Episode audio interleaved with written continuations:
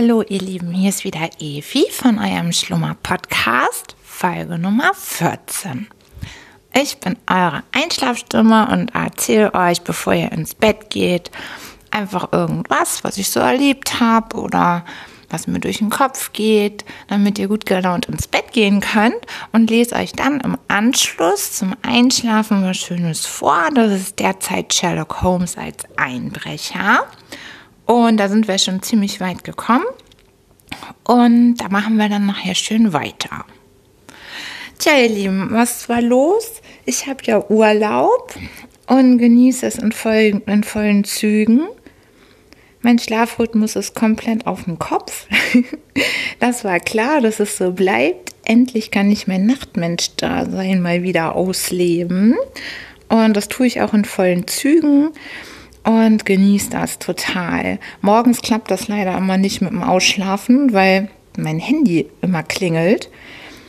Ich habe ja auch selber Schuld. Ich könnte es ja abschalten, aber da habe ich so einen Tick. Ich mag den Ton nicht abschalten, weil ich dann immer denke, falls irgendwas passiert, dann würde ich es nicht mitbekommen. Total blöd, ne? Muss man sich echt mal von befreien, von diesem, ich muss immer erreichbar sein. Aber noch noch ist das total in mir drin, leider. Deshalb ist das dann immer schwer, mal wirklich abzuschalten. Aber das macht überhaupt nichts. Man kann dann ja tagsüber auch noch eine Runde schlafen. Und herrlich. Und ich habe mein Fahrrad wieder startklar gemacht.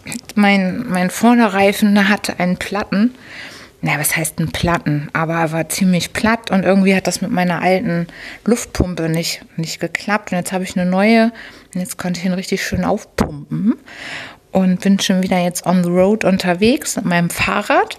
Habe auch gerade heute einen Monster-Einkauf damit gemacht. da bin ich ja auch schon bekannt. Ich habe ja kein Auto und ich nehme dann immer mein Fahrrad mit, wenn ich große Einkäufe tätige weil dann kann ich da alles so schön ranhängen. Und dann eier ich immer mit diesem Fahrrad wieder heim mit den 100.000 Sachen drinne. Gerade Getränke ist natürlich immer mega schwer. Aber ohne Fahrrad würde ich das auch gar nicht nach Hause geschleppt kriegen. Dann ist immer alles vollgehangen. Mein Vorder, äh, genau, am Lenker vorne links, vorne rechts. Dann noch hinten auf dem, äh, wie heißt das Ding eigentlich? Sattel? Quatsch. Gepäckträger, meine Güte. Auf dem Gepäckträger und dann, dann bringe ich irgendwie diesen ganzen Krams immer nach Hause. In die schöne Sonnenau. Tja, ihr Lieben, hier wohne ich ja in der Sonnenau in Hamburg und ich liebe es. Ich liebe, das war wirklich, als ich diese Wohnung das erste Mal gesehen habe, vor jetzt ja inzwischen über zehn Jahren, war ich sofort verliebt. Das liegt unter anderem tatsächlich auch am Straßennamen, als in der Anzeige damals stand nämlich auch drinne, wo die Wohnung ist, in der Sonnenau. Und das hat mich sofort total angesprochen. Ich dachte, das ist so ein cooler Straßenname, da will ich wohnen, Sonnenau, weil ich ja auch so ein gut gelaunter Mensch bin und immer am liebsten fröhlich. Passe das total. Und dann kam ich damals hier in diese Wohnung rein und habe mich sofort verliebt. Die ist total cool geschnitten. Das ist ein riesen Wohnzimmer, ein riesen Kinderzimmer, ein Mini-Schlafzimmer. Bad ist so mittel und die Küche ist steinalt. Also die ist richtig furchtbar. Aber das ist total egal, weil die Räume sind perfekt geschnitten und ich fühle mich hier total wohl und mein Großer auch. Und hier im Haus ist es auch ehrlich gesagt relativ witzig mit der Nachbarschaft. Total, ich habe eine richtig tolle Zeit gehabt mit meiner absoluten Lieblingsnachbarin, die hier leider nicht mehr wohnt. Sie ist dann leider irgendwann ausgezogen. Das werde ich nie vergessen. Ich bin hier gerade reingekommen in die Bude und das Schlafzimmer hier ist halt echt klein. Es war von Anfang an klar für mich, dass mein großer eben auch ein großes Zimmer haben soll und nicht, nicht dann ein Riesenschlaf oder wie ein Riesenschlafzimmer haben und er soll dann spielen in so einem lütten Raum, sondern dass er das große Zimmer kriegt. Und dann war aber halt dieses Mini-Schlafzimmer da und ich hatte überhaupt keine Vorstellung, wie man sich das einrichten soll. Und da habe ich dann bei meiner Nachbarin damals geklingelt, gegenüber, weil sie hatte ja letztlich genau die gleiche Wohnung, nur auf der anderen Seite eben, mit gleichem Schnitt. Und ich weiß noch wie heute, wie sie mir immer erzählt, wie sie unsere erste Begegnung wahrgenommen hat. Ich mag ja Menschen so und respektiere wohl offensichtlich manchmal bei ersten Begegnungen nicht unbedingt so diesen Sicherheitsabstand. Wie habe ich bei ihr geklingelt und stand dann da irgendwie bei ihr und wollte mich halt gerne erkundigen. Also habe sie gleich gefragt, so, ob ich bei ihr mal rein kann in die Bude, um zu gucken, wie sie ihr Schlafzimmer eingerichtet hat. Und irgendwie so zwei, drei Jahre später, da waren wir dann schon total gut befreundet, meinte sie, du, also ganz ehrlich, als du das erste Mal geklingelt hast, du standst mir so nah, da dachte ich echt nur, hallo, das hier ist mein Wohlfühlbereich und das ist dein Bereich und du kommst aber ganz schön nah gleich da rein und willst dann auch noch zacki zack gleich in mein Schlafzimmer. Und das habe ich überhaupt nicht gemerkt. Also inzwischen habe ich auch ein bisschen mehr Distanz. Aber früher, naja, auf jeden Fall hat sie mir das dann aber gezeigt und sie hat das sehr schlau eingerichtet gehabt. Und dann habe ich das hier auch so gemacht. Und dann hat sich hier eine total tolle Freundschaft und dann, ja, eigentlich war es schon fast eine Kommune entwickelt, weil, also sie wohnt ja oder wohnte ja genau bei uns gegenüber, hat auch eine Tochter und noch eine, eine quasi Erziehtochter auch mit bei sich wohnen gehabt, aber nicht ihre leibliche Tochter. Und ja, das hat sich dann total schnell ergeben. Auch hier mal geklingelt, da mal geklingelt. Hey, wollen wir einen Kaffee trinken? Mensch, wie sieht's aus? Wollen wir einfach sowas gequatscht? Und irgendwann haben wir ständig immer beieinander geklingelt. Und nachher haben wir dann teilweise sogar schon die Wohnungstüren einfach offen gelassen. Und dann ist man da, wenn, wenn gutes Wetter war und das warm war, ist man dann so zwischen den Wohnungen hin und her gepilgert. dann haben wir gegrillt hier draußen und das war echt eine richtig schöne Zeit, weil man hatte echt immer jemanden zum Quatschen. Das mag ich so gerne, davon träume ich auch. Ne? Das ist, ist auch eins meiner Lebensziele, dass ich hoffentlich auch schon gar nicht mehr so lange ich dann ein, ein Haus kaufen kann, ein großes Haus, wo man dann mit seinen Freunden zusammen wohnen kann oder Menschen, die man mag. Das ist so ein Traum von mir. Ich finde das großartig, wo dann jeder seine Wohnung natürlich hat, aber man schon früh genug in so einer Gemeinschaft lebt. Weil, wenn man sich mal so anschaut, wie das auch gerade, wenn man mal älter wird später oder auch wenn halt Kinder da sind, das ist alles zusammen immer einfacher und macht auch viel mehr Spaß. Also, wenn ich mir vorstellen würde, ich hätte in der Zeit jetzt auch, wo ich halt ja Mama bin, da hätte ich nie jemanden gehabt, der mitmacht. Furchtbar. Also das ist immer leichter mit mehreren und wenn man in so einer Hausgemeinschaft wohnt, dann hat der mal Zeit, dann hat der mal Zeit. Und wenn dann jemand eben auch dort noch ein Kind hat, dann kann vielleicht die Mama einfach mal schnell was besorgen und dann kann das Kind mal kurz bei den anderen hin. Oder wenn man halt älter wird, dann kann man sich gegenseitig unterstützen, werden ja nicht alle zeitgleich plötzlich bettlägerig sein oder gesundheitlich so angeschlagen, dass nichts mehr geht, sondern auch da kann man dann im Team zusammen sein und ja, das ist ein total großer Traum von mir, das irgendwann zu realisieren, mit den Menschen in einem Haus zu leben, die ich lieb habe und gern habe und mit Freunden und jeder da dann sich häuslich niederlassen kann und seine eigene Bude hat, weil man braucht natürlich auch ein bisschen Abstand, ist ja keine Frage, dass man sich nicht immer auf den Pinsel geht, aber vom Grundsatz her finde ich das eine großartige Vorstellung und ja, das ist eins meiner Lebensziele und das werde ich auch erreichen. Das ist mir so wichtig und ich wünsche mir sehr, dass das alles klappt. Und der hier im Haus in der Sonnenau, da sind auch viele Freaks. Das ist auch ganz lustig.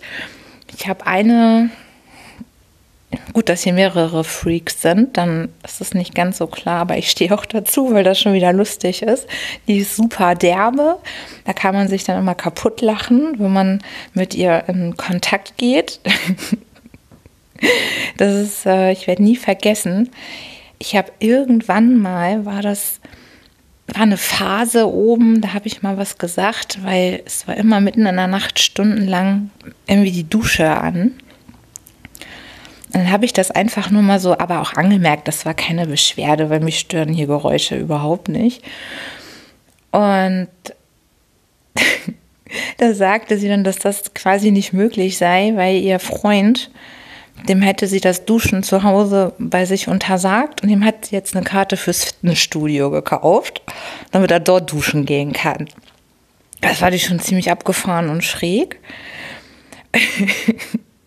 Dann haben wir hier ein total tolles altes Ehepaar. Oh Gott, die sind so lieb, die mag ich so gerne. Die sind mega toll, die haben sich so gut gehalten und machen so viel noch selber und sind so herzlich und so nett und die habe ich total in mein Herz geschlossen und die haben eine total coole Wohnung dort. Die haben so noch richtig schön traditionell wirklich so ein Großfamilienhaushalt weil die Kinder von denen, die wohnen dort auch. Das ist so eine Maisonette-Wohnung über zwei Ebenen und ich finde das großartig. Da wohnen die Kinder, die Großeltern, dann wiederum die Kinder, also mit der Oma zusammen.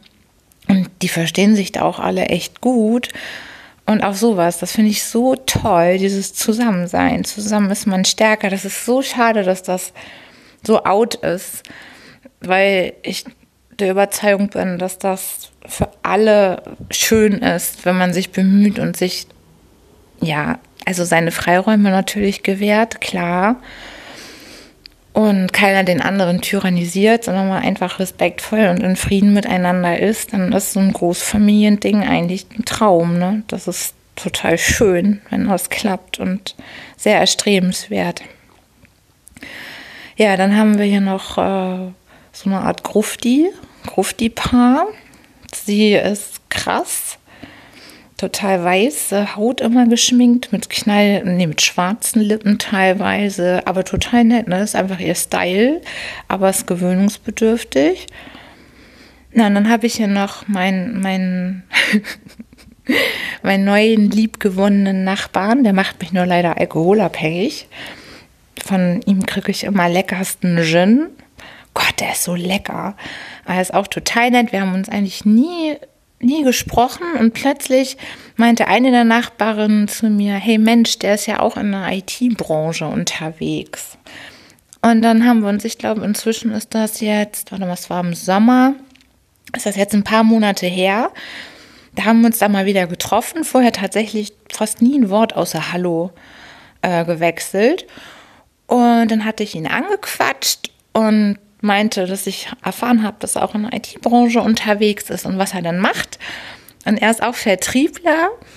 Und dann hatte er auch sofort alle seine, seine Produkte am Start, die er sofort aus seinem Täschchen rausholte. das war total lustig. Da musste ich auch schon echt lachen, er hatte wirklich alles dabei, bis hin dann auch zur Visitenkarte. Und so wusste ich dann sofort, was er macht. Und dann hat es irgendwie sofort dann gepasst. Seitdem haben wir Kontakt auch relativ viel. Und so wird es hier in der Sonnau doch immer wieder zur Kommune. Ich mag das auch total gerne. Es ist auch voll praktisch, wenn man sich mit jemandem treffen möchte. Ja, dann braucht man sich nicht mehr hier groß fertig machen und alles. Einmal zack, Tür auf, rüber über den Flur, schon da. Finde ich total cool. Mag das. Also von daher pflegt eure Nachbarschaften. Das ist wirklich schön. Und ja, aber noch toller ist es natürlich, wenn man das dann wirklich mit seinem engsten Kreis irgendwann realisiert bekommt. Das, das ist wirklich ein großer, großer Herzenswunsch von mir. Oha, jetzt habe ich gerade gesehen, ich quasi schon eine Viertelstunde. Ich denke mal, ich starte dann jetzt gleich mal mit dem Vorlesen, damit äh, ihr dann gleich auch schön einschlafen könnt. Das ist total gemein. Ich habe vorher mir bei keiner Folge bisher Gedanken gemacht, was eigentlich ist, wenn irgendwas mittendrin schief geht und habe einfach bisher jede Folge von Anfang bis Ende halt durchgesprochen, ohne dass irgendwas ist, weil ich hier gar nicht schneiden wollte oder konnte. Aber ich dachte immer, ich kann das. Und Jetzt habe ich hier das auf meinem Telefon mal ein bisschen genauer recherchiert, wie das eigentlich geht und habe festgestellt, dass ich, also es zumindest noch nicht kann und auch nicht weiß, wie es geht. Bin jetzt voll aufgeregt, dass bloß nichts dazwischen kommt, damit dann nicht die Folgen umsonst aufgesprochen sind. Aber toi, toi, toi. Bis jetzt hat auch heute wieder alles geklappt, ohne dass ich irgendwas zusammenschneiden muss. Und ich hoffe, dass das auch so bleibt. So. So, ihr Lieben, dann äh, hole ich euch mal wieder ab, wo wir bei Sherlock Holmes stehen geblieben sind. Mm. Ein Universitätsprofessor hatte sich ja an Sherlock Holmes gewendet, weil seine Prüfungsunterlagen ihm kurz vor, dem Prüfungstag für eine sehr wichtige Prüfung entwendet wurden. Und damit es eben keinen Skandal gibt, wollte er es nicht an die Öffentlichkeit geben und nicht offiziell die Polizei einschalten und hat Sherlock Holmes dann mit diesem Fall beauftragt. Und der hat dann auch äh, sich des Falls angenommen und recherchiert und mit äh, drei Studenten, die auch dort vor Ort waren, gesprochen und den Diener befragt und hatten genau diesen Diener Bannister, den Diener des Professors, gerade entlarvt. Und an der Stelle sind wir jetzt und da geht es jetzt mal weiter. Also ihr Lieben, legt euch schön hin. Ich lese euch jetzt vor und sage euch schon mal gute Nacht.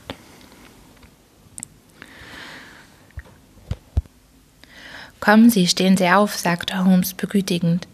Irren ist menschlich und es kann Ihnen wenigstens niemand den Vorwurf der Verstocktheit machen. Es wird Ihnen wahrscheinlich schwerfallen, jetzt den Vorhang zu erzählen, so will ich's lieber dem Professor sagen, wie sich alles zugetragen hat, und Sie könnten mich verbessern, wo ich irre.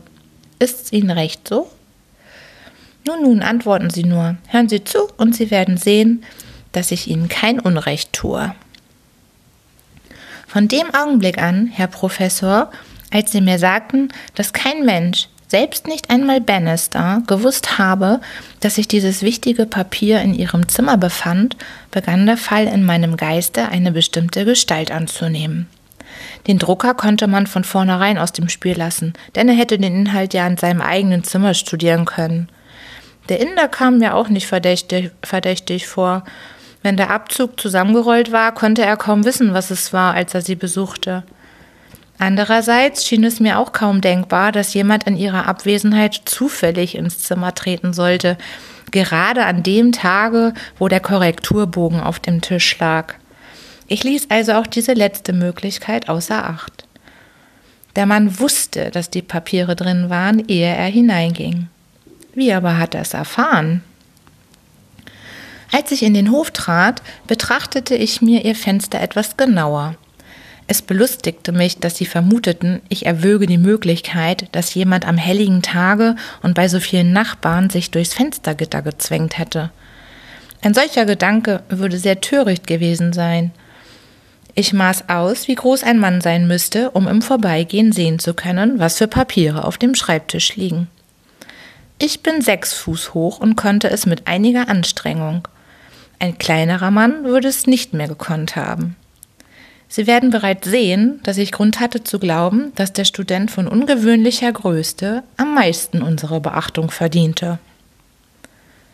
Ich trat dann ins Zimmer und sagte ihnen meine Ansicht bezüglich des Seitentischchens. Aus dem Haupttisch in der Mitte war nichts zu entnehmen, bis sie in ihrer Beschreibung des Herrn Gilchrist erwähnten, dass er ein bedeutender Weitspringer sei. Da wurde mir sofort alles ganz klar, und es fehlten mir zum vollen Beweis nur noch einige unbeträchtliche Stützpunkte, welche ich dann bald erhielt. Die Sache trug sich folgendermaßen zu. Dieser junge Herr hatte seinen Nachmittag auf dem Spielplatz zugebracht und sich im Springen geübt. Bei seiner Rückkehr hatte er die Sprungschuhe unter dem Arm. Dieselben sind, wie Sie wissen, mit mehreren scharfen Nägeln versehen, um ein Ausgleiten beim Absprung sowohl wie auch beim Aufsprung auf dem Boden zu verhüten. Als er an ihrem Fenster vorbeiging, sah er infolge seiner Länge diesen Druckbogen auf dem Tisch offen daliegen. Er mutmaßte, dass er der für das Examen wichtige Abzug sei. Es würde nichts Böses passiert sein, wenn er nicht auf dem Weg zu seinem Zimmer in der Tür den durch die Nachlässigkeit ihres Dieners stecken gebliebenen Schlüssel gesehen hätte. Es kam ihm plötzlich der Gedanke, hineinzugehen und sich zu überzeugen, ob es auch wirklich diese Abzüge seien. Es war kein gefährlicher Schritt, denn er konnte immer behaupten, dass er nur hineingeschaut hätte, um eine Frage an sie zu stellen.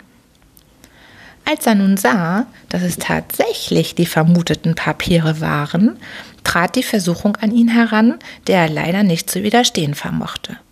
Er stellte die Schuhe auf den Tisch. Was legten Sie auf den Stuhl dort am Fenster?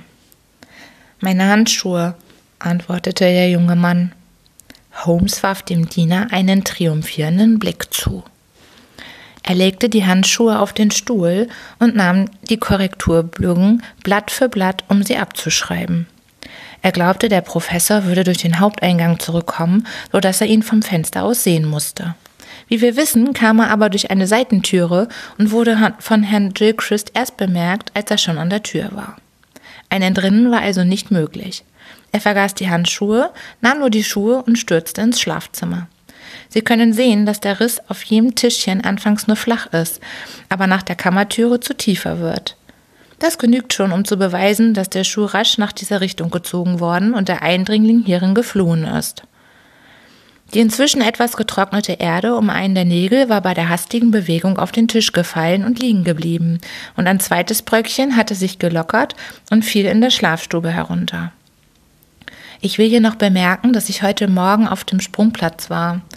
Dort fand ich jenen dunklen Ton, mit dem man die Stelle des Niedersprungs bedeckt und die mit feiner Lohe oder Sägespänen überstreut wird, um das Ausgleiten der Springer zu verhindern. Ich habe eine Probe davon mitgebracht. Habe ich die Wahrheit gesagt, Herr Gilchrist? Der Student hatte sich hoch aufgerichtet. Ja, mein Herr, es ist wahr, antwortete er. Heiliger Himmel, rief der Professor. Und weiter sagen Sie gar nichts, fügen keinerlei Entschuldigung hinzu? Oh ja, ich habe noch etwas zu sagen, aber der Schrecken über diesen Schimpf hat mich befangen gemacht und gelähmt. Ich habe einen Brief hier, Herr Professor, den ich heute in aller Frühe nach einer ruhelosen Nacht geschrieben habe. Es war lange bevor ich wusste, dass mein Vergehen ans Licht gekommen war. Hier ist er. Sie werden daraus ersehen, dass ich entschlossen war, nicht ins Examen zu gehen.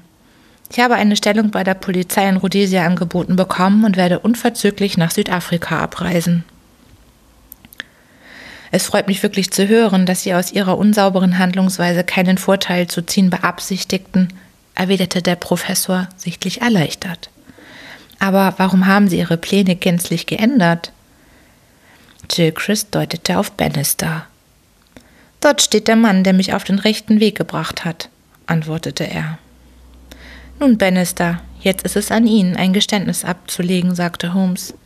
Sie werden jetzt verstehen, warum ich Ihnen auf den Kopf zusagte, dass es kein anderer als Sie gewesen sein könnte, der diesen jungen Herrn hinausgelassen hatte, als Sie allein im Zimmer zurückgeblieben waren. Die Flucht durch jenes Fenster war mir gleich unglaubhaft, können Sie uns nicht den letzten Punkt dieser Angelegenheit erklären und uns den Grund zu Ihrem Handeln angeben? Der Diener richtete sich aus seiner zusammengesunkenen Stellung auf. Es war sehr einfach, Herr, wenn Sie die Verhältnisse gekannt hätten, aber bei all Ihrer Berühmtheit konnten Sie sie nicht kennen. Vor Zeiten war ich erster Diener beim alten Baron Gilchrist, dem Vater dieses jungen Herrn. Nach dem Zusammenbruch seines Vermögens kam ich hierher als Diener an die Universität, aber ich habe meinen alten Brotherrn nie vergessen, wenn er auch in der Welt vergessen war.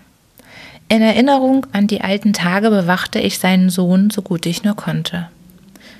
Als ich nun gestern in dieses Zimmer trat, nachdem Lärm geschlagen war, fiel mein Blick sofort auf jene Handschuhe, die Herr Gilchrist auf dem Stuhl hatte liegen lassen.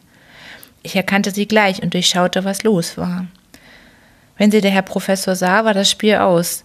Ich ließ mich in den Stuhl sinken und regte kein Glied, bis der Herr Professor zu ihnen fortgegangen war. Dann kam ein armer junger Herr, der als Kind auf meinem Schoße gespielt hatte, aus der Kammer heraus und gestand mir alles. War es nicht natürlich, meine Herren, dass ich ihn zu retten suchte? Und war es nicht ebenso natürlich, dass ich zu ihm redete, wie es sein verstorbener Vater getan haben würde und ihm vorstellte, dass er aus einer solchen Tat keinen Nutzen ziehen dürfe? Können Sie mich dafür tadeln? Ich glaube nicht. Nein, in der Tat nicht, versetzte Holmes herzlich und stand von seinem Stuhle auf. Nun, Herr Professor, ich denke, wir haben Ihr kleines Rätsel gelöst. Unser Frühstück wartet zu Hause auf uns. Komm, Watson. Und Ihnen, junger Herr, wünsche ich, dass eine glänzende Zukunft Ihrer in Rhodesia wartet. Eben sind Sie gesunken. Lassen Sie uns in Zukunft sehen, wie hoch Sie steigen können. Eine glühende Röte brannte auf den Wagen des Studenten, auf den Wangen des Studenten, als wir durch die Türe schritten. So, ihr Lieben, jetzt ist es fertig, das dritte Kapitel. Jetzt kommt Kapitel 4. Der vermisste Fußballspieler heißt das. Und das lese ich euch dann in der nächsten Folge natürlich vor. Und ich wünsche euch jetzt eine gute Nacht, schlaft schön, träumt was Schönes und bis zum nächsten Mal. Tschüss, tschüss, tschüss.